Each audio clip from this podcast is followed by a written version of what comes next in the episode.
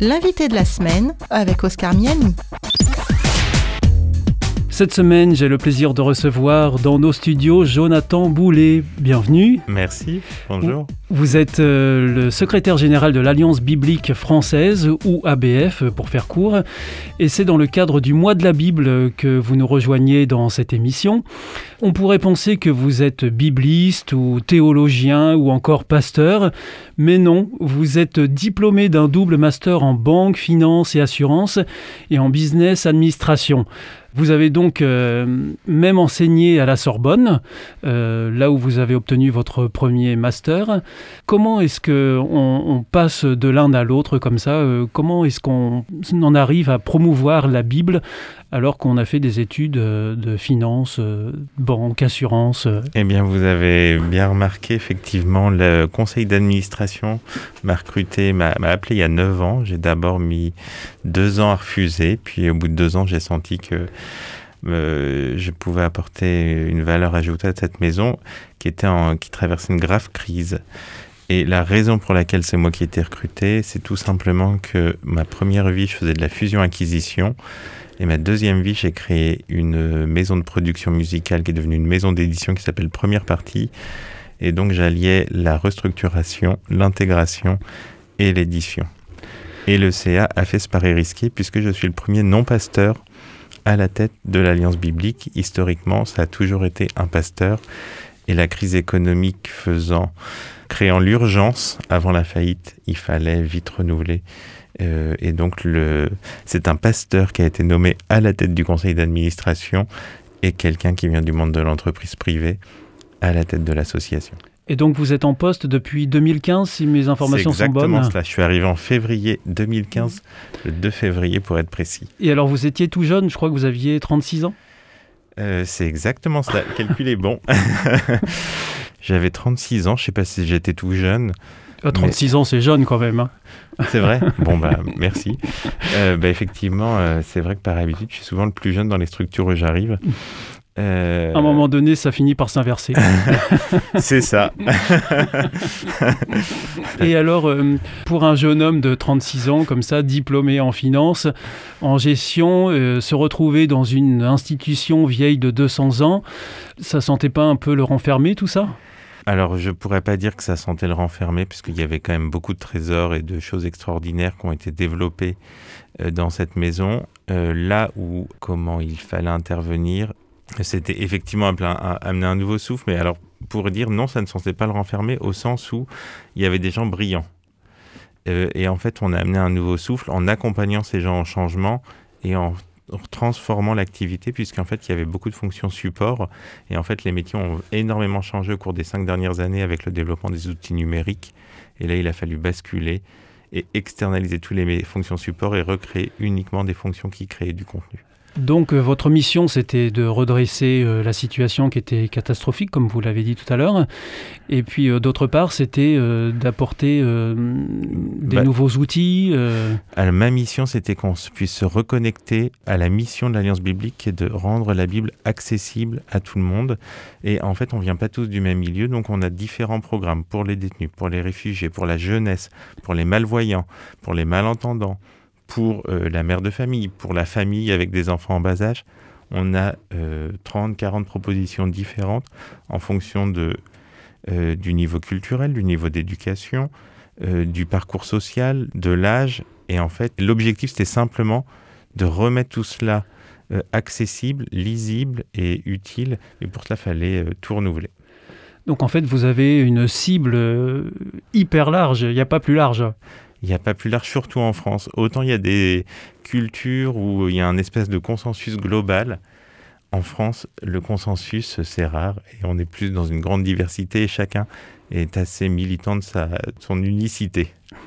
Et alors donc, euh, il faut être chrétien euh, pour travailler à l'ABF alors je pense que si on n'est pas chrétien, on s'ennuie rapidement parce que c'est beaucoup de passionnés qui travaillent ici. Dans les faits, tout le monde n'est pas chrétien. Euh, mais c'est parce qu'ils ont un goût certain pour le texte biblique. Ils vont avoir un goût ou historique ou culturel ou philosophique, mais souvent il faut avoir un très fort attachement à la Bible. Et l'attachement naturel se fait en étant chrétien, même si aujourd'hui, hein, je le dis souvent, il y a un an de cela, dans le cadre d'un projet, une personne me dit je m'implique dans ce projet puisque j'en ai marre que les chrétiens disent que la Bible est leur livre. C'est un, livre qui est, patrimoine de l'humanité et même si je suis athée, il me disait, moi c'est la raison pour laquelle je suis allé dans une école privée catholique qui a été inspirée des textes bibliques, j'ai été soigné à l'hôpital, un établissement privé catholique, et ainsi de suite. en fait, il marquait le fait que la Bible a énormément inspiré notre société, et par exemple en particulier les droits de l'homme. Et c'était son l'acte militant, c'est qu'il participe dans le projet pour rappeler aux chrétiens que la Bible est bien au-delà de l'Église, sert toute la société. Alors en regardant votre parcours, euh, Jonathan Boulet, on s'aperçoit que même avant d'être euh, à l'ABF, vous aviez déjà une attirance hein, pour euh, la question spirituelle, puisque la, maison d'édition musicale dont vous parliez en préambule, c'était déjà de la musique spirituelle. Alors il y avait effectivement de la production musicale avec des textes à caractère chrétien, et puis la maison d'édition est venue ensuite. Mon grand souci, c'est vraiment de rendre la spiritualité chrétienne lisible. Euh, j'ai grandi dans un milieu évangélique extrêmement communautariste et j'avais un souci avec cela, c'est que c'était absolument pas lisible pour mes contemporains. Et il y avait une vraie volonté de créer des ponts, d'où la création de cette structure pour rendre le christianisme lisible et j'en ai fait une vocation. Alors, si on prend des raccourcis et qu'on en arrive déjà à la fin, quelles sont les avancées ou les réalisations dont vous êtes le plus fier euh, depuis que vous êtes en poste à l'ABF? Le plus fier Ouf, alors ça c'est une sacrée question. Le plus fier, c'est d'avoir réussi à coordonner et recruter tous ces talents qui me passionnent. C'est d'avoir réussi à transformer cette structure en une Rolls Royce, qui est passionnant. Que je suis le plus fier, c'est toutes ces rencontres que je fais. Je sais, enfin, c'est ce qui me nourrit. Donc, je ne sais pas si j'en suis fier, mais ça vous satisfait en tout cas. voilà, ça me rend heureux. Et euh, on me demande souvent, mais pourquoi tu travailles là-bas, euh, puisqu'autour de moi peu de gens ont la foi. Ben, je leur dis, euh, c'est bête, mais je bosse avec des gens passionnants. Je rencontre des biblistes extraordinaires qui font vibrer le texte. Et en fait, bah, ça, ça me nourrit ce texte. Donc c'est ça vaut largement le coup de se battre. Alors, ne quittez pas, on va poursuivre euh, cette euh, interview avec euh, Jonathan Boulet, qui est secrétaire général de l'Alliance biblique française. Mais tout de suite, on écoute une chanson que vous avez choisie, Jonathan. Il s'agit des Frangines, Donnez-moi. J'aurais beau parler les langues du monde, j'aurais beau être un gagnant, j'aurais beau n'être pas des gens de l'ombre, j'aurais beau être puissant. Donnez-moi l'automne, donnez-moi du temps, donnez-moi de l'été. Donnez-moi de l'art, donnez du printemps, donnez de la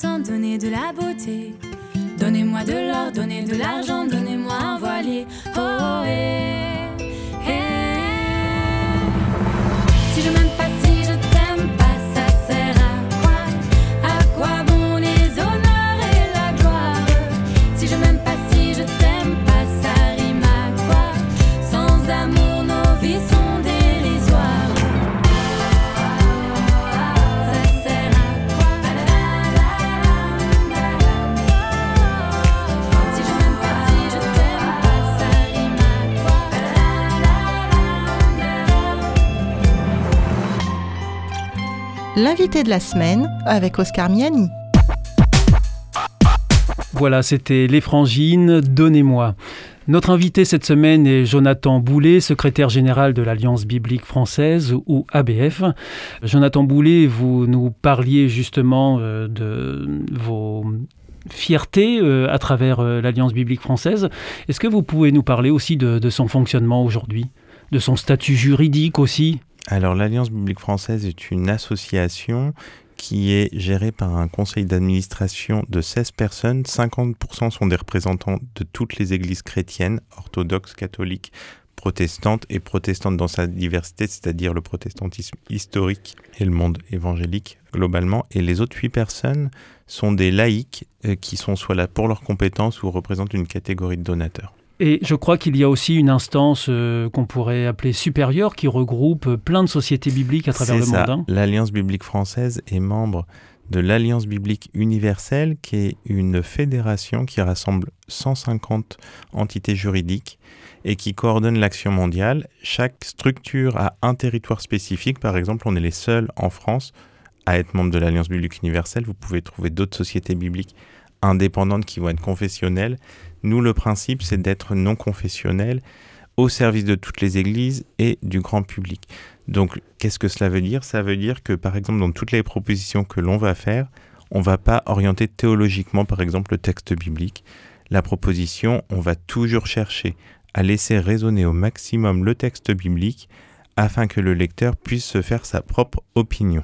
Ça, c'est une de nos grandes priorités, d'où on ne fait pas de prosélytisme, par exemple, ou même euh, d'évangélisation. En soi, on n'interprète pas le texte au sens où on laisse l'Église interpréter le texte en fonction de sa sensibilité, ou euh, même quelqu'un qui voilà qui n'a pas la foi, on le laisse avoir sa lecture. On essaie simplement de l'équiper, de créer des portes d'entrée, des ouvertures, des manières de questionner le texte. On disait tout à l'heure, euh, ou je disais, je ne sais plus, euh, que l'Alliance biblique française, euh, c'est une institution qui a 200 ans d'âge, à peu près, hein, un petit peu plus. Vous pouvez revenir sur l'histoire de ces sociétés bibliques qui ont vu le jour il y a déjà plusieurs siècles Ben, bien sûr. Alors si je me base sur l'Alliance biblique française, si on remonte l'histoire, les premières racines officielles d'un point de vue juridique, c'est 1818 avec la création de la Société biblique protestante de Paris. C'était en fait une action de rassembler tous les colporteurs qui exerçaient préalablement et qui se sont fédérés au temps de la Société biblique protestante de Paris. Et les événements marquants qui ont marqué toute l'évolution jusqu'à aujourd'hui, euh, on parle souvent de 1868 où à l'époque c'est le baron Schickler qui était président et très ami avec Napoléon III. Et là où on a un énorme événement où la Bible a été mise en scène dans le cadre de l'exposition universelle de Paris. Et euh, c'est toujours euh, intéressant de, voir quand on regarde les plans, c'est là où la tour Eiffel est installée aujourd'hui. Il y avait un énorme stand, enfin un bâtiment même, qui exposait la Bible aux Parisiens. Et parenthèse, si un jour vous souhaitez voir cette collection de Bibles, elle est visible aujourd'hui à Paris, dans le 5e arrondissement, dans nos locaux, pour tout vous dire. L'événement suivant, c'est euh, 1946, puisque comme je le disais, c'est la création de l'Alliance biblique universelle, avec 12 sociétés bibliques fondatrices, et euh, chaque société biblique couvre un seul pays. Et à l'époque, il y avait trois sociétés bibliques en France qui se sont fédérées, d'où le nom Alliance biblique. Le nom société a disparu et on s'est appelé Alliance biblique parce que ces trois sociétés bibliques se sont rassemblées et puis ensuite on arriva aujourd'hui à 150 structures juridiques qui couvrent 200 pays ou territoires et pour l'anecdote, seul l'UNESCO couvre plus de territoires que les sociétés bibliques. Et alors, euh, je crois savoir que ces sociétés bibliques étaient euh, principalement protestantes. Euh, ça s'explique comment Alors, c'est principalement protestant, ça, ça se sent. Le lien que les protestants ont avec le texte biblique est naturellement, organiquement plus fort que les catholiques. Je pense que c'est lié à l'histoire, puisqu'historiquement, dans le monde catholique, si on remonte quelques siècles en arrière, la Bible était réservée au clergé. On estimait que le texte biblique était trop ardu pour être transmis au peuple. Et sous la Réforme, avec euh, à l'initiative de Luther, euh, à l'époque, il y avait les lettres d'indulgence qui a été un peu le catalyseur euh, et le début de la Réforme. Il s'est dit, il faut revenir au texte biblique, à l'Évangile. Et là, on a vu une énorme action pour favoriser une lecture privée, individuelle du texte biblique. Tout cela a ensuite accompagné le développement de l'Église protestante à l'échelle mondiale et le, on dit souvent sola scriptura, c'est toujours seulement la parole, on revient à la parole. Donc on est dans la pure tradition euh, protestante. En tout cas, il y a un vrai goût de la parole, une vraie éducation. Et de fait, hein, quand je fais des animations, quelqu'un qui a grandi dans un monde protestant va avoir une culture biblique bien plus forte que quelqu'un qui a grandi dans un monde catholique. Alors par contre, euh, les catholiques ont quand même rejoint l'aventure à un moment donné. Ça, c'était en 1980, puisque l'Alliance biblique française s'est ouverte à des membres non protestants, ce qui a rendu cette association œcuménique. Euh, pourquoi œcuménique plutôt que interreligieuse Alors, euh, je vais donner un petit scoop. En fait, les catholiques étaient là en 1946, mais sont partis dans les années 55-60 parce que les donateurs à l'époque ont donné beaucoup la Bible. C'était principalement des donateurs protestants. Et ils se disaient, comme ça coûte cher à imprimer, on va enlever les livres de théorie canonique, ça coûtera moins cher à diffuser. Et du coup, ça a fait fuir les Ça a catholiques. fait fuir les catholiques. Et euh, comme euh, le goût de la parole, historiquement, c'était vraiment quelque chose de très protestant, il a fallu recréer la confiance pour que les catholiques reviennent en 1980 et qu'ensuite on propose des Bibles à canon protestant, des Bibles à canon catholique ou des Bibles à canon orthodoxe. Euh, mais c'est beaucoup plus rare. Et donc, là, on dit euh, œcuménique et non pas interreligieux, tout bêtement, parce qu'œcuménique, on en parle souvent dans le cadre du christianisme, alors qu'interreligieux, ce serait faire entrer, euh, on peut imaginer des musulmans, des juifs, des bouddhistes. Et aujourd'hui, à part quelques exceptions qui ont un goût pour le texte biblique, mais ils sont plutôt à la marge. Il est déjà parfois difficile de faire travailler ensemble des chrétiens de la même famille. Là, comment vous faites pour faire travailler ensemble des chrétiens qui ne sont pas de la même famille? C'est un exercice d'humilité en permanence. Ça veut dire arrêter de vouloir convaincre l'autre pour pouvoir le rencontrer, l'écouter. Et donc c'est extrêmement exigeant parce que parfois l'autre va avoir des mots euh, sur par exemple des croyances, sur une théologie qui vont nous agresser. Et là, il faut être en capacité d'accueillir juste pour comprendre et puis nous-mêmes être en capacité de verbaliser nos croyances pour pouvoir aussi euh, dialoguer et ensuite euh, vraiment chercher qu'est-ce qu'on peut faire ensemble en commun pour transmettre à nos contemporains un texte qu'on a hérité et qu'on veut continuer de voir euh, perdurer pour les générations futures. Donc il ne faut pas perdre de vue l'objectif, c'est ça hein? C'est ça. Il faut jamais perdre de. Vous avez parfaitement résumé la chose, mais il faut aussi une, une grande capacité euh, d'humilité et puis de remise en question en permanence. Et vous avez combien de, de gens qui vous entourent, là, à l'Alliance biblique française? Euh, Votre équipe, elle est constituée de combien de personnes? Alors, c'est des toutes petites équipes. On est, je dirais, alors, je fais dans les fêtes, je dois faire 23 fiches de paix par mois en ce moment, et après, on a trois services civiques. Quelles sont vos missions euh, et quels moyens vous avez pour les mettre en place d'ailleurs? Alors, les moyens, on les crée, on doit les chercher. Alors, s'il s'agit de l'Alliance biblique, il faut trouver des dons concrètement, puisque ça vit de la générosité du public, L'Alliance biblique fonctionne avec des dons? Uniquement de la générosité du public. Uniquement des dons? uniquement. Euh, et les sociétés, par contre, elles euh, sont autonomes, vivent des revenus des ventes de Bibles ou de la diffusion et ainsi de suite, des ventes d'ouvrages. Euh, mais pour revenir à l'Alliance biblique, l'idée, on essaie de tout le temps innover. Alors si je pense aux détenus, comment est-ce que l'on fait pour leur proposer des contenus adaptés? On travaille avec les trois aumôniers nationaux catholiques, protestants et orthodoxes. Avec chacun nomme en plus un euh, aumônier de terrain. Et ensuite, on inclut également des détenus pour réfléchir qu'est-ce que l'on peut faire pour leur permettre d'ouvrir le texte biblique. Vous incluez des détenus dans Oui. la réflexion? Tout à fait. On, on inclut toujours des personnes cibles qui sont demandeuses pour voir quelles sont leurs attentes. Puisqu'en fait, on proposera jamais quelque chose si ça n'est pas demandé. Si on développe quelque chose, c'est parce qu'il y a une demande au bout. Euh, mais s'il n'y a pas de demande, on ne va pas investir de l'énergie pour rien. C'est vraiment parce qu'il y a une énorme demande. Et en l'occurrence, euh, si on regarde tout le milieu carcéral, c'est là où il y a le plus de demandes. Ah oui. Aujourd'hui, 75% des détenus ont fait une demande de Bible au cours des quatre dernières années. Ah mais c'est énorme, 75% des détenus. Donc ça demande une exigence. Euh, qu'est-ce qu'on a fait? On a d'abord créé des parcours bibliques euh, pour les détenus, c'est-à-dire comment le rentrer dans le texte biblique, dans ce texte qui est assez ardu, euh, en partant de toutes les histoires de détention dans la Bible. De là, on s'est rendu compte que les aumôniers, c'était un peu un défi pour eux. Donc on a créé des formations pour les aumôniers nationaux pour être habitués à lire le texte avec eux. Et puis ensuite, les détenus voulaient une Bible. Donc on a d'abord pris une Bible sur laquelle ils ont choisi la couverture. Donc ils ont pris une magnifique plage de sable blanc parce que pour eux c'est le symbole de liberté. C'était, il n'y a pas de barrière avec le texte biblique. Et on avait inséré ce fameux guide avec tous ces parcours. Et puis ensuite, il y a un an, on a refait cette Bible en enlevant ce livret parce que à partir du moment où ils retrouvaient la liberté, ils voulaient conserver cette Bible sans la trace du passage en prison. Donc maintenant, on a la Bible d'un côté cet ouvrage pour rentrer dedans séparément et puis qui peuvent euh, voilà, isoler et oublier cette, ce passage par la case prison. Donc vous êtes vraiment très à l'écoute. On est très à l'écoute. C'est, on est au service. Donc on est au service de la société civile, des églises, euh, des établissements scolaires. Euh, on travaille avec des, des, personnes qui font les, par exemple les manuels scolaires. Et donc là, on va écouter qu'est-ce qu'on veut transmettre. donc on veut avoir comment est-ce que les textes nous sont parvenus, les gens vont vouloir savoir pourquoi est-ce que c'est en hébreu, en grec. Donc là, on va en faire un peu d'histoire.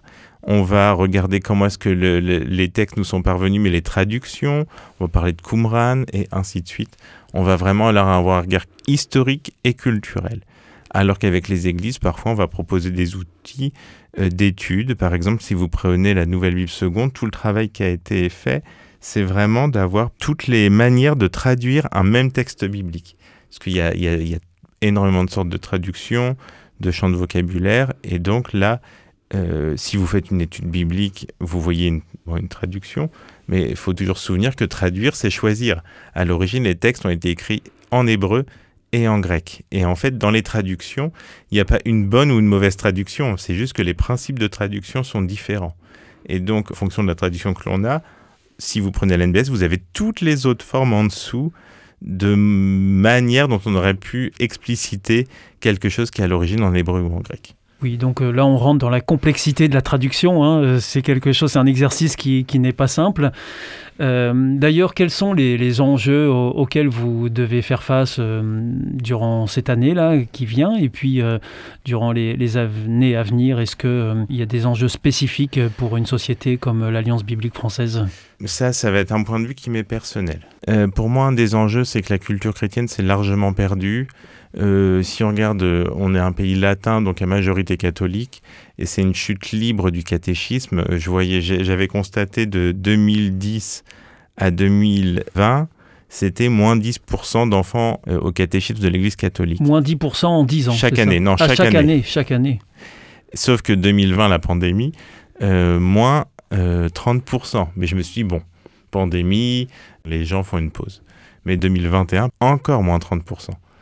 Donc là, ça questionne énormément. Et en fait, quand vous rencontrez un moins de 30 ans, euh, j'avais lu un sondage à Noël, je pense que 40% ne savaient même plus que c'était Noël. Qu'est-ce que les chrétiens célébraient? 40% des, gens avaient oublié. À ce point-là? À, ce point-là. C'était un sondage du Figaro de mémoire, on a, fait un petit article dessus sur le site, mais c'était extrêmement impressionnant. Et donc là, en fait, on répond plus du tout aux mêmes besoins, euh, puisque les gens euh, n'ont plus de référentiel et donc, pour leur euh, permettre de reconnecter, il va falloir développer énormément d'outils, de portes d'entrée, de euh, les reconnecter avec leur quotidien.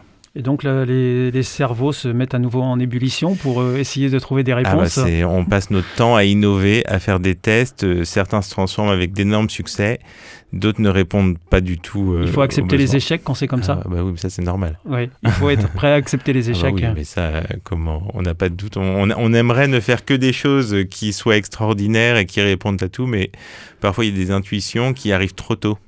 Mhm. Ça arrive fréquemment. Parfois, il y, y, a des projets qui sont extraordinaires, mais en fait, ils n'arrivent pas au bon moment et donc ne sont pas forcément bien accueillis. On referait le même projet trois ans plus tard.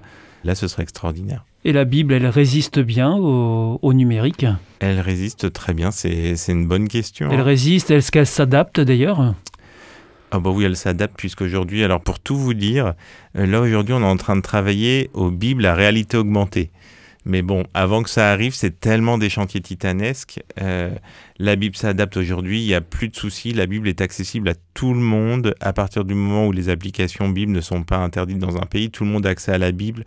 Avec la petite parenthèse, il y a 700 millions de personnes qui n'ont pas de traduction de la Bible dans leur langue.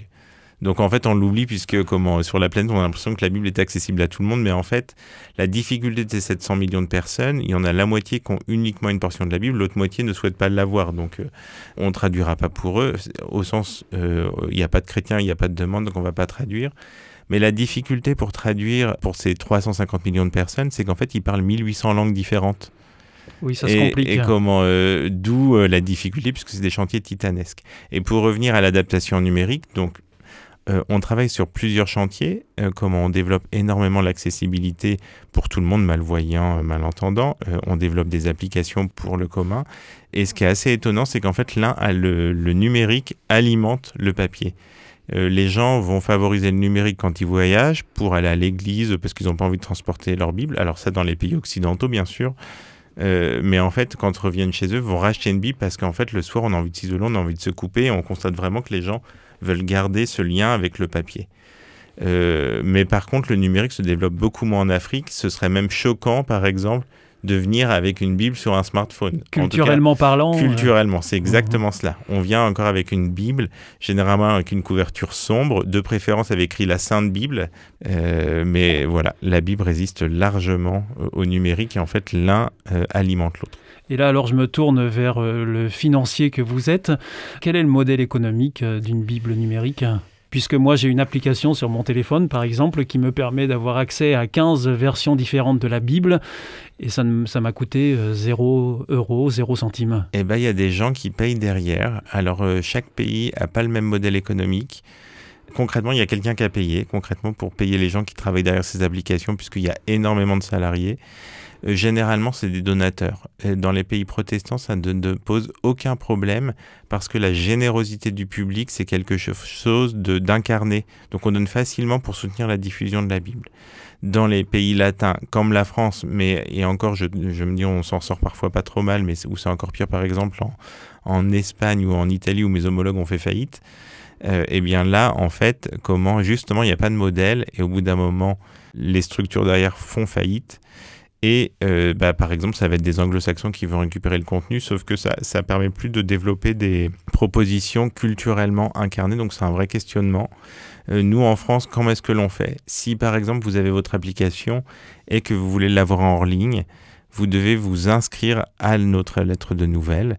Ensuite, vous allez être informé une fois par semaine et euh, c'est sur le volume, on espère qu'il y a quelques personnes qui feront des dons, puisqu'ensuite, euh, qu'est-ce que l'on fait avec ces dons? On ne paye pas simplement des salariés, euh, c'est simplement qu'en fait, il faut travailler sur les révisions de la Bible, il faut travailler donc les révisions, par exemple, pour le là je parle du français, mais ensuite on a aussi une responsabilité vis-à-vis de tous les pays en voie de développement. Nous, ce qu'on appelle un pays en voie de développement, c'est un pays avec un PIB inférieur à 8000 euh, euros euh, par an et par habitant, et on a une responsabilité pour leur permettre de financer des traductions où là il y a des énormes demandes, mais c'est extrêmement coûteux. Ça représente quoi à peu près la traduction et la publication Alors, d'une Bible ça dépend du pays. Par exemple, la révision de la Nouvelle Français courant, c'est à recrute 65 euh, recrutements. C'est un budget de 5 à 600 000 euros. Et la révision de la TOB, ça va être un projet beaucoup plus contraignant parce qu'il y a encore plus de monde, parce qu'il y a plus de livres dans la, dans la TOB. Là, on va, on va frôler le million d'euros pour la révision et c'est un chantier qui va prendre 5 à 6 ans. Donc, c'est des montants titanesques puisqu'en fait, on recrute énormément de doctorants, de théologiens qui vont être experts dans le texte biblique et qui vont travailler avec des principes de traduction communs, mais chacun sur un livre de la Bible. Et alors donc j'ai vu aussi qu'il y a différentes versions, hein, vous, vous l'évoquiez là. Et puis j'ai cru comprendre qu'il y a des versions qui s'adressent plus aux catholiques, d'autres plus aux protestants, et puis d'autres encore aux- orthodoxes. Euh, Vous pouvez nous, nous expliquer ça? Alors, Les a... chrétiens ne lisent pas tous la même Bible? En effet, il y a trois canons bibliques communément. Il y a le canon des protestants, qui est le plus petit, mais qui est commun aux trois. Si on ajoute 6 livres, euh, donc euh, le canon des protestants, 66 livres, si on ajoute 6 livres, on arrive à 72, euh, on arrive au canon des catholiques. Et puis si on ajoute encore euh, 7 livres, on arrive au canon des orthodoxes. D'accord. À chaque fois, il faut ajouter en fait. hein. C'est ça. C'est ça. Le, le- voilà, les protestants sont dans toutes les, pourraient lire toutes les Bibles. Mhm. les catholiques, s'ils prennent la Bible d'un protestant, il leur manque six livres. Et puis les orthodoxes, il leur manquera encore quelques livres. Et en France, comme la communauté orthodoxe est pas très grande, seule la TOB a tous les livres, euh, inclus donc les livres orthodoxes. Et ensuite, en fonction des catholiques ou des protestants, aujourd'hui, je vois nous sur notre on, on produit des Bibles à canon protestant, des Bibles à canon catholique, à l'exception par exemple euh, de Louis II, qui est une très vieille traduction de 1910, mais qui par exemple dans le, euh, dans le monde évangélique est très utilisé. Euh, là, en fait, Louis II ne voulait pas qu'on fasse les livres de déro canoniques. On, on va bientôt écouter, euh, faire une nouvelle pause musicale. On- je voudrais juste parler rapidement de Biblio, qui est la marque de, de vos éditions.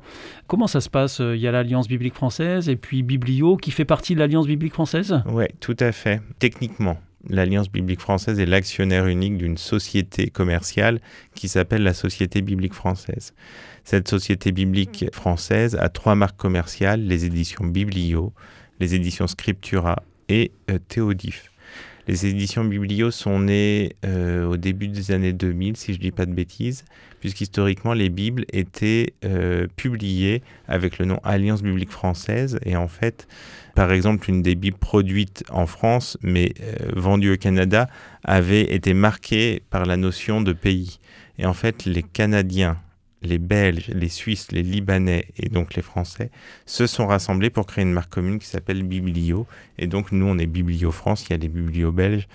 La majorité du travail sous Biblio se fait en France, un peu en Belgique, un peu au Canada, mais la majorité se fait en France. Et donc, euh, si vous avez trois marques, ça veut dire que vous ne vendez pas que des Bibles, mais vous vendez d'autres choses Eh aussi? bien, les Bibles, euh, enfin, euh, Biblio ne fait que des Bibles, des outils d'étude de la Bible et éventuellement de la littérature jeunesse qui re-raconte le texte biblique. Comme c'est une marque commune, en France, on avait ensuite envie de développer des, des outils plus confessants pour les catholiques ou pour les protestants, d'où la création d'éditions Scriptura en, officiellement en 2017. Euh, et puis après, le temps que ça se mette en route, donc là, c'est- assez récent. Et puis ensuite, en France, euh, la manière dont le circuit du livre, le livre pour qu'il arrive en librairie, il faut qu'il ait des représentants. Et donc, on a créé notre propre équipe de diffusion avec Théodif. Et en fait, même Magnificat, deux grosses maisons d'édition catholiques, euh, nous ont confié leur catalogue pour les diffuser sur le réseau religieux. En 2019, on a accueilli Dargaud, Lombard, Dupuis. Et puis là, au 1er janvier 2022, on a accueilli Le Seuil, La Martinière, les éditions du Triomphe, euh, les éditions Cora. Et là, il y a beaucoup de maisons. Donc aujourd'hui, ça, c'est une nouvelle activité. On a une spécialité, c'est vraiment de pouvoir proposer euh, tout un tas de littérature aujourd'hui à des personnes qui ont la foi concrètement sur euh, 500 points de vente euh, en France. Jonathan Boulet, je vous propose qu'on fasse euh, une pause musicale et là on va écouter Natacha Saint-Pierre qui nous chante Viens, sois ma lumière. Dans les rues de Calcutta, où l'on peut croiser tes pas et les graines de l'amour semées sur tout ton parcours. Tu as donné tant de joie et livré tant de combats autour et au fond de toi en entendant cette voix-là.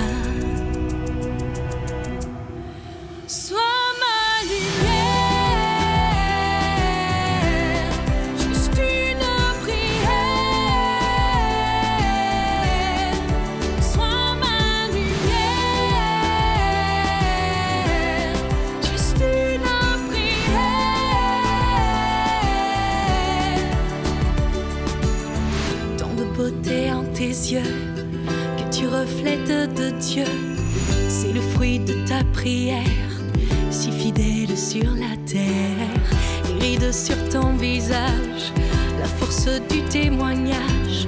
Tu es allé jusqu'au bout,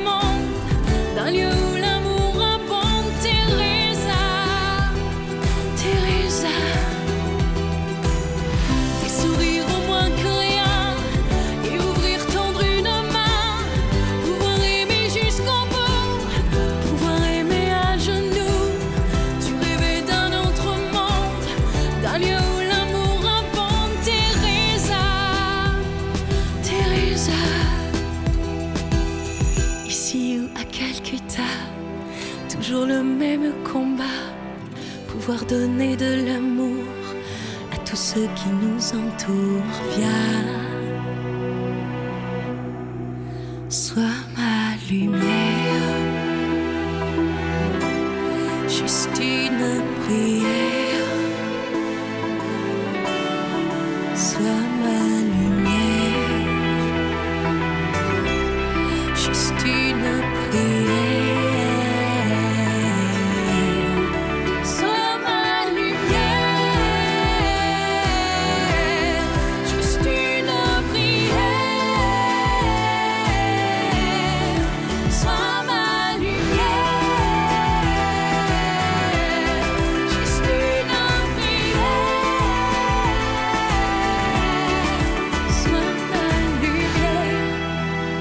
L'invité de la semaine avec Oscar Miani.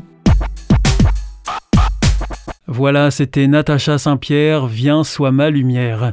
Notre invité cette semaine est Jonathan Boulet, secrétaire général de l'Alliance biblique française ou ABF. Euh, merci de nous donner ce temps euh, à ce micro. Avec plaisir. Euh, Merci de m'accueillir. bah, c'est avec plaisir aussi. Euh, comme je le disais tout à l'heure en début d'émission, euh, le mois de mars est le mois de la Bible en France et c'est aussi de ce sujet dont vous venez nous parler puisque c'est un événement qui a vu le jour il y a 3-4 ans C'est ça, ce sera la quatrième édition en 2022. et à votre initiative? C'est, en tout cas, à mon intuition, c'est que sur le terrain, je me rends compte que beaucoup de gens trouvent la Bible extrêmement difficile à lire. Et j'ai identifié euh, trois barrières. Euh, C'est que les gens n'avaient pas forcément la bonne Bible dans les mains, c'est-à-dire une Bible adaptée à leur niveau de langage, n'avaient pas forcément une Bible qui était adaptée euh, à leur euh, le milieu sociologique duquel ils venaient et ne comprenaient pas comment est-ce que la Bible était faite et donc euh, comment si on, on démarre par la Genèse et qu'on lit la Bible de A à Z qu'en ne l'ayant jamais lu, c'est extrêmement difficile. Et donc on- on- pendant ce mois-là, on mène énormément d'actions pour permettre aux gens de comprendre d'où viennent les textes, comment est-ce que les traductions euh, sont, sont menées et euh, ensuite les différentes sortes de traductions, si c'est une traduction formelle ou fonctionnelle, puisque dans la, la langue française, l'impact ne va pas du tout être le même. Par exemple, la Bible a été, l'Ancien Testament, c'est en hébreu principalement, et le Nouveau Testament, ça va être en grec. Une traduction formelle, euh, par exemple, on va dire la Louis II, ou euh, la traduction communique de la Bible, on essaie de rester proche de la poésie, du mot à mot en hébreu ou en grec, euh, ce qui va faire un texte assez ardu, assez soutenu euh, en français. Alors qu'une traduction fonctionnelle, on va essayer de traduire le message de l'auteur euh, en français et donc là on va se permettre de, modifier un peu pour que le lecteur comprenne. Et euh, on reste dans tous les cas toujours proche du texte. Mais ensuite, c'est un espèce de curseur où on se permet de, de, mieux, de, faciliter d'entrer dans le texte pour le lecteur. Et puis ensuite, hein, pour l'anecdote, par exemple, on va expliquer que si par exemple on prend la traduction en français courant, c'est 15 000 mots de vocabulaire. C'est par exemple le champ euh, lexical d'un élève de 18 ans qui a eu le bac, alors qu'une traduction, par exemple, parole de vie, c'est 3500 mots de vocabulaire, c'est euh, un jeune de 18 ans euh, en Afrique francophone. Ces, champs, on ne les crée pas nous-mêmes aléatoirement, c'est en fait c'est l'UNESCO qui les définit et en- ensuite on part de là. C'est en fait l'objectif, c'est vraiment qu'on s'assure que quand une personne lit le texte biblique, elle comprenne ce qu'elle a sous les yeux. Et alors donc euh, l'objectif du mois de la Bible, c'est d'aller à la rencontre de votre public et, de lui faire... Bah, c'est vraiment de passer ces barrières. Et donc, en fait, comment est-ce qu'on fait? On fait des animations pour les enfants, des animations en librairie, beaucoup. Beaucoup de choses se passent en librairie parce que euh, ce qu'on s'est rendu compte, c'est qu'il fallait beaucoup de gens qui investissent du temps dans ce projet. Et les libraires ont, euh, sont un partenaire, le syndicat des libraires en littérature religieuse. Donc, si par exemple, cette année, vous allez en librairie religieuse, euh, et que vous leur demandez le magazine du mois de la Bible, euh, vous allez avoir un magazine qui répond à toutes les questions que j'ai précédemment énumérées, mais en plus, vous allez par exemple avoir un article de d'Amélie Nothomb qui explique son vécu avec le texte biblique. Vous allez avoir un autre article qui euh, explique de Natacha Saint-Pierre son vécu avec le texte biblique. Puis ensuite, on fait énormément de liens. Cette année, on a pris l'axe euh, de l'art dans la Bible, mais aussi de l'impact de la Bible sur l'art. Et donc là, vous allez avoir des chercheurs, des, critiques d'art et ainsi de suite qui ont écrit beaucoup de, de contenu, de textes euh, dans cet ouvrage. Et c'est passionnant de voir à quel point la Bible a façonné notre culture, a construit notre société. Euh, le nombre d'artistes euh, comment, qui ont été influencés par la Bible est élevé. Je vais vous donner deux exemples de, actuels.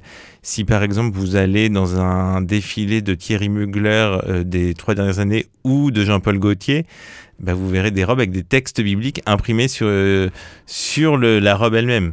C'est anecdotique pour vous, mais en fait, euh, faut savoir que ce sont des artistes qui sont derrière et, chaque robe a aussi une portée symbolique et au final, c'est pas du tout anecdotique. Et puis bien sûr, on pense à tous ces chefs-d'œuvre, ces tableaux qu'on voit dans les musées, euh, ces musiques euh, qui ont été composées par des grands compositeurs euh, qui sont empreints de scènes bibliques. c'est exactement cela. En fait, la Bible, depuis des générations, en fait, tous les gens qui la lisent, alors on me fait souvent la remarque, hein, comme je le disais un peu plus tôt, que la Bible est pleine d'obstacles. Et oui, c'est vrai, c'est pas toujours un livre facile à lire, d'où tous les outils qu'on développe pour créer des portes d'entrée. Mais en fait, quand on s'habitue à la lire, c'est là où, alors là c'est plus mon expérience personnelle, euh, c'est vraiment un texte qui prend vie, qui nous bouscule. Moi, je, je sais qu'un de mes grands plaisirs, c'est de la lire à plusieurs, c'est-à-dire de la lire communautairement. Parce que je vois bien que parfois je peux bloquer sur une certaine lecture et, c'est passionnant de voir euh, la lecture euh, d'autres personnes. parce que souvent, le fait d'avoir un autre regard, je me dis ah effectivement eux ont vu ça, moi j'avais pas vu ça. Et je me dis bah tiens qu'est-ce que ça veut dire pour moi aujourd'hui? Alors là ce que la méthode que je viens de faire c'est finalement c'est assez confessant hein, je dirais hein, c'est comment j'aime bien de me dire comment est-ce que reflète la Bible aujourd'hui. Mais j'ai un autre groupe où je on lit la Bible communautairement mais au final je suis le seul à être chrétien. Et eux ont un regard philosophique et culturel. Et euh, euh, c'est passionnant. je pense que ça me bouscule encore plus parce qu'en fait, ils vont avoir un regard critique. Euh, ils vont trouver que Paul est misogyne. Ils vont trouver, euh, ils vont critiquer une, par exemple, une vision naïve de de l'Arche de Noé. Et après, ils vont avoir une lecture historico-critique. Et pour moi, j'apprends des choses, je découvre. Alors bien sûr, je découvre des personnes, mais surtout, ça me, ça me questionne, ça m'oblige à ensuite aller faire des recherches. Et ça, euh, c'est passionnant. C'est formateur. C'est ça, c'est formateur. Puis ça transforme. Alors, on peut retrouver euh, tout le programme euh, du mois de la Bible sur un site internet. donc, c'est moisdelabible.fr tout attaché. Jonathan Boulet, il y a une question que j'aimerais vous poser. depuis toujours, j'entends dire que la Bible est le livre le plus lu au monde. Est-ce que c'est vrai? Oui. Sur quoi je m'appuie pour dire cela? À travers le monde, il y a 5 milliards de Bibles qui ont déjà été diffusées. Euh, J'ai pas la période des chiffres, mais c'est les dernières statistiques qui existent. En comparaison, hein, le, Coran est aussi largement diffusé. Il a été diffusé à 3,5 milliards d'exemplaires. Ensuite, il y a le petit livre de Mao, de mémoire, si je ne dis pas de bêtises, euh, qui est un peu derrière. Euh, mais pour revenir à la Bible, aujourd'hui, euh, uniquement nous, les sociétés bibliques, donc membres de l'Alliance biblique universelle, les chiffres avant pandémie 2019, c'était 39 millions de Bibles diffusées et un demi-milliard, donc 500 millions euh, de portions de la Bible. Ce que j'appelle une portion, c'est soit un évangile, soit un Nouveau Testament. Donc c'est des chiffres vraiment euh, importants. C'est hallucinant en fait. Euh, ouais. et, sachant que comment on est traducteur, on est bien sûr éditeur, mais on n'est pas le seul éditeur. On n'a pas, la Bible n'a pas de monopole. Il y a d'autres acteurs. Et après entre les éditions sur mesure, je fais une extrapolation potentielle, mais je ne serais pas étonné qu'il y ait 80 à 100 millions de Bibles qui aient été diffusées en 2019 uniquement. Si je prends les chiffres de 2020 en pleine pandémie où tout était arrêté, les imprimeries ont fermé les circuits, euh, avec toutes ces contraintes-là, euh, uniquement nous, on en a à travers le monde, on a diffusé 35 millions et 350 millions de portions de la Bible. Donc même si le monde était au ralenti, presque à l'arrêt, ça reste des chiffres colossaux. D'ailleurs, ça me fait penser à, la Bible du confinement qui a été euh, écrite et que vous avez publiée. Effectivement, on s'est retrouvés le 16 mars 2020, tous bloqués chez nous pour une durée indéterminée. Et on s'est demandé comment faire pour permettre aux gens de continuer, d'avoir une action dynamique, puisque par exemple on entend plein mois de la Bible, et là, euh, comment il a fallu arrêter, annuler toutes les conférences. On avait des ateliers, lire la Bible avec les enfants, dessiner la Bible avec les enfants, la Bible et le thé, et ainsi de suite. Je m'arrête là. Euh, et donc on s'est dit, mais que proposer? Euh, Comment une intuition est venue, et on s'est dit, et si on copiait le Nouveau Testament et les psaumes de manière communautaire avec une feuille euh, de papier A4 80 grammes, puisqu'on les trouvait dans toutes les imprimantes et comme on devait s'imprimer des attestations, on a fait l'hypothèse que tout le monde allait en avoir. On a eu l'idée un vendredi, et pour tout vous dire, je me souviens encore, puisque j'avais pas de bureau dans, là où j'étais confiné, donc je travaillais sur un lit. On a rédigé quelques notes le samedi, dimanche. Le lundi, on avait rédigé une procédure, créé un formulaire pour s'inscrire avec chaque livre. Et euh, le mardi, on informait d'abord les amis de l'Alliance biblique en disant voilà une proposition qu'on va faire. Et en fait, les journalistes l'ont su instantanément.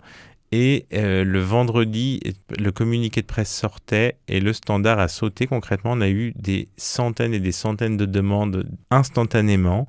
Ça allait des soignants du CHU de Mulhouse, qui était un des premiers euh, CHU à euh, être touchés gravement par la crise, à des personnes en situation de, handicap, des personnes isolées, ça va de 7 à 97 ans. Des personnalités publiques énormément. Euh, le professeur Mukwege qui est prix Nobel de la paix. Olivier Giroud qui a gagné la Coupe du Monde de football de 2018. Euh, vous avez Gérard Larcher, le président du Sénat, tous les présidents euh, d'union du Conseil des Églises chrétiennes de France, c'est-à-dire euh, François Claveroli pour la Fédération protestante, le, le, président de la Conférence des évêques de France, et ainsi de suite. Je m'arrête ici puisque la liste est très très longue et c'est assez extraordinaire. Anonyme, personnalité publique, athée, chrétien de toute confession, mais aussi juif se sont associés pour vivre cette expérience de se remettre dans la peau d'un copiste, méditer en recopiant un livre biblique et faire une œuvre artistique au final commune qui maintenant va circuler partout en France. C'est une belle réussite hein, avec euh, de belles illustrations aussi. Euh, c'est vraiment beau à voir aussi. Bah, c'est assez. Alors déjà oui, c'est beau à voir. C'est intéressant de voir comment est-ce que chacun copie le texte c'est euh, bouleversant de se dire voilà, au final, on était tous isolés et voilà ce qu'on a pu produire ensemble. Et ça questionne même de se dire mais pourquoi est-ce qu'on fait pas ça plus souvent? Alors, euh, comment après, quand on a relu les copies pour l'anecdote, plus de la moitié des copies avaient des erreurs. et donc, il a fallu renvoyer plus de la moitié des copies. Et il y, y, a six personnes qui ont bossé pendant trois mois à temps plein pour relire, corriger, renvoyer, faire revenir, numériser et, pour en arriver à cette œuvre. Mais si ça vous intéresse de faire venir l'œuvre dans vos lieux culturels pour faire des événements, il suffit d'aller sur le site biblemanuscrite.fr. Voilà, donc le, message est passé. Euh, Jonathan Boulet, euh, les jeunes face à la Bible, euh, comment ça se passe? Ils lisent encore la Bible, les jeunes? Alors, on a fait un sondage en 2001. Il y avait 46% des jeunes qui avaient une Bible dans leur foyer et euh, moins de 10% qui l'avaient déjà ouverte. En 2011, on était descendu à 38% qui avaient repéré une Bible dans leur foyer, alors parce que peut-être qu'ils en avaient une qui ne le savaient pas, en tout cas dans les fêtes, dans le sondage. Euh, chez les 15-20 ans, il y en a 38% euh, qui avaient une Bible dans leur foyer. Et alors là, la, question n'était pas la même. Il y en avait un peu moins de 2% qui l'ouvraient régulièrement. On refait le sondage, on démarre là en mois d'avril prochain donc on aura des réponses d'ici fin mai. Euh, euh, mais dans les faits, on voit que la transmission du texte biblique devient de plus en plus compliquée. C'est tout le constat qui est fait avec l'équipe qui travaille pour The Bible, où on, cible spécifiquement cette, cette population-là, on essaie de les intégrer et on voit qu'en fait, euh, tous les jeunes qui arrivent n'ont plus de culture chrétienne, n'ont plus d'accès à la Bible. Et donc là, on réfléchit à des nouvelles propositions pour leur permettre d'être autonomes. Donc The Bible, c'est une Bible où vous avez des notes qui vous permettent de questionner le texte euh, tout au fil pour vous faire un avis. Et puis en plus, vous avez au début 200 euh, pages avec des propositions de parcours sur des thématiques. Mais c'est un vrai défi, la lecture de la Bible chez les jeunes. Et là, euh, voilà, est-ce qu'on devrait faire une Bible sur TikTok? Est-ce qu'on devrait faire une Bible sur Instagram? Je ne sais pas. Alors TikTok, apparemment, c'est le nouveau média, mais on y réfléchit sérieusement pour leur permettre d'avoir une porte d'entrée à quelque chose qui, même s'ils n'en ont pas conscience, à façonner la société dans laquelle ils vivent. Alors donc le thème du mois de la Bible, c'est quand la Bible inspire les artistes. Vous pensez que les jeunes peuvent justement être sensibilisés à lire la Bible à travers une œuvre artistique, une musique ou, une chanson comme ça, ça, peut leur donner envie de lire la Bible? Alors là, si je, je m'arrête uniquement aux jeunes, j'aurais beaucoup de mal à répondre à cette question-là. Je pense qu'il faut avoir un certain âge pour avoir un regard euh, philosophique, sociologique et en particulier s'intéresser euh, vraiment à l'art de manière pure. Euh, comment moi ce que je me rends compte chez les jeunes les plus prescripteurs c'est les autres jeunes alors il arrive parfois qu'il y ait des personnes un peu plus âgées qu'elles qui soient qui soient prescriptrices mais je vois dans leur expérience c'est le bah, c'est leurs pères qui sont vraiment les euh, les meilleurs euh, transmetteurs. Et donc, bah, on essaie de développer tout un tas d'outils pour former les jeunes qui le souhaitent. Si quelqu'un, par exemple, euh, souhaite ouvrir la Bible, bon, bah, alors, on va toujours généralement l'orienter vers The Bible, qui est un outil où on peut être complètement autonome. Mais après, si je, je, pense à des personnes plus âgées, on a souvent des demandes pour des animations dans des établissements scolaires privés hein, globalement. Euh, là, on va réfléchir à gamifier la rencontre avec le texte biblique pour permettre le, la rencontre. Mais je vois bien si c'est moi qui vais expliquer à des enfants euh, de 15 ans euh, le texte biblique. Dans les milieux très éduqués, oui, il va y avoir un intérêt. Mais il faut que je lise avec eux. Mais globalement, ça va vraiment dépendre d'où je vais. Il euh, faut d'abord que je crée un lien humain, affectif avec eux si je veux réussir. Enfin, faut que j'arrive à les rencontrer. Et une fois que j'ai réussi à les rencontrer, j'arrive à, euh, à ouvrir le texte biblique avec eux. Faut être un couteau suisse euh, de la Bible. Ah bah faut être très à l'écoute puis il faut tout le temps se remettre en question. Sinon on n'est pas pertinent. Alors Jonathan Boulet, je vous propose qu'on fasse une dernière pause musicale durant cette émission. Nous écoutons maintenant Joey et Rory, Jesus Loves Me.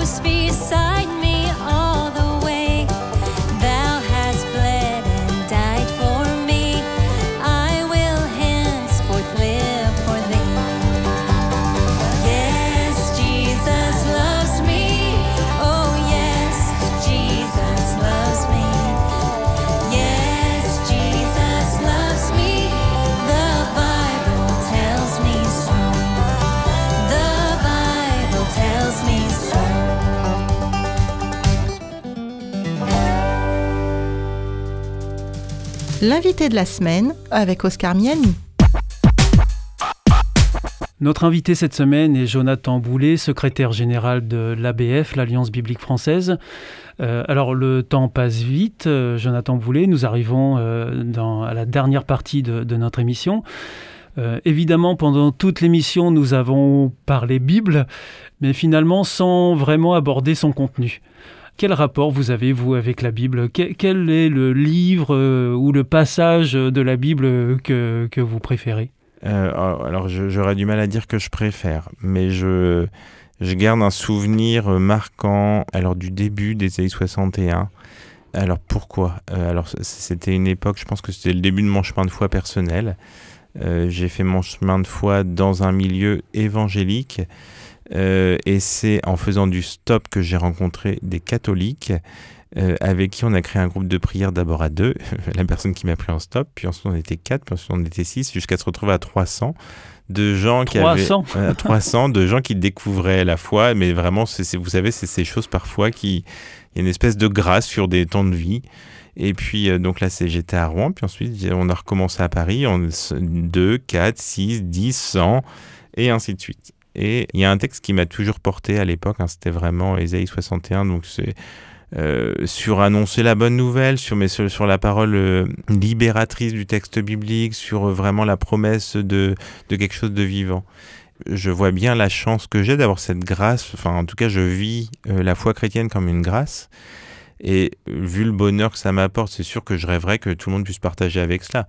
Donc j'essaie toujours, voilà, c'est vraiment un texte qui va, que je vais toujours essayer de porter, que je garde un peu comme un fil rouge sur euh, quand je mène une action, je me dis, tiens, ce projet, est-ce qu'il peut être quelque chose de positif dans la vie de la personne qui va en bénéficier? Vous pensez qu'aujourd'hui, la Bible, euh, c'est un plus euh, au quotidien dans la vie? Vous pensez qu'il y a vraiment euh, quelque chose à en tirer? Ce sont des réponses encore actuelles euh, aujourd'hui? Ah bah alors là, je parle de mon expérience. Le fait d'avoir de, le texte, c'est un vrai repère. Si vous parlez à un lecteur habitué de la Bible, il vous dira, on, aura souvent tous les mêmes réponses. Mais on est tous bousculés par le texte biblique dans les communautés chrétiennes, alors euh, là je fais une généralité un peu facile, c'est assez étonnant dans certains milieux, en tout cas dans les milieux des villes, ça vote assez à droite quand je dis toujours que j'imagine Jésus comme communiste, euh, qui, qui, est un Jésus qui serait toujours pour les plus faibles, pour les plus pauvres, pour les plus isolés. Donc là, je viens de dire quelque chose de très clivant. Mais ce que je veux dire, c'est que le texte biblique, c'est quelque chose qui bouscule. Et parfois, bon bah voilà, on peut avoir des valeurs, des principes, mais en fait, commencer un texte, quand on le lit, quand on le relit, on voit bien, on va avoir un moment une compréhension, et en le relisant, en le travaillant, on va avoir une autre compréhension, une autre lecture, on va se laisser bousculer. Et alors les auditeurs qui nous entendent là, qui nous écoutent et qui n'ont jamais fait la démarche d'ouvrir une Bible, de la lire, euh, qu'est-ce que vous avez envie de leur dire pour qu'ils fassent cette démarche, pour qu'ils lisent la Bible, qu'ils la découvrent, qu'ils s'en emparent? Quand c'est un primo-accédant et qu'il n'y a pas d'outils, j'encourage toujours à démarrer par le Nouveau Testament pour avoir un peu euh, déjà les évangiles, parce que le christianisme est, très marqué par les évangiles. Après, euh, comment euh, je dis aussi, si vous sentez que c'est un peu ardu, il y a énormément d'outils disponibles. comment j'en nomme un qui est explorer la Bible, mais il y a énormément d'outils qui permettent en quelques heures d'avoir une vision globale, de comprendre un peu le, comment cette bibliothèque euh, s'organise, la logique des textes, et ça permet d'avoir tout de suite une vision d'ensemble. Une fois qu'on a une vision d'ensemble, ça, permet de mieux comprendre le texte, puisqu'on comprend d'où viennent les textes, mais on sait aussi à qui s'adressait l'auteur au moment d'écrire les textes. Et donc, ça, on peut faire une primo-lecture vraiment naïve, euh, sans aucune connaissance, en démarrant par le Nouveau Testament, par exemple, puis ensuite on peut se faire les psaumes, et puis ensuite aller plus loin. Mais euh, comment, si on sent qu'on n'y arrive pas, ça vaut vraiment le coup de, de prendre des petits outils. Euh, et il y en a énormément, j'en nomme un, mais il y en a euh, des dizaines qui arrivent. voilà qu'on peut trouver sur votre site internet, par exemple? Sur le site des éditions, on va en trouver, mais même sur le site explorerlabible.com, je peux vous donner animationbiblique.org. Il y a énormément de sites qui proposent des ressources dans la Explorer la Bible et Animation biblique. C'est des ressources gratuites qui permettent de naviguer et de, de, se faire un, un avis. Jonathan Boulet, cette émission touche à sa fin. Euh, je vous remercie beaucoup d'être venu nous parler euh, de vous, de l'Alliance biblique française, surtout de la Bible aussi, et puis du mois de la Bible, duquel notre radio est, partenaire, je, le mentionne. Euh, donc je rappelle que l'intégralité du programme de ce mois de la Bible est disponible sur le site internet moisdelabible.fr, mois de la Bible tout attaché. Bah, je vous souhaite le, le meilleur, Jonathan. Merci. Vous revenez quand vous voulez. Avec grand plaisir. Vous nous parlerez des nouvelles stats concernant euh, les jeunes et, la lecture de la Bible. Rendez-vous au mois de fin mai alors. Voilà. à, bientôt. Merci beaucoup. Au revoir. Au revoir. C'était l'invité de la semaine avec euh, Jonathan Boulet, secrétaire général de l'ABF, l'Alliance biblique française. L'invité de la semaine est une émission signée Op Radio.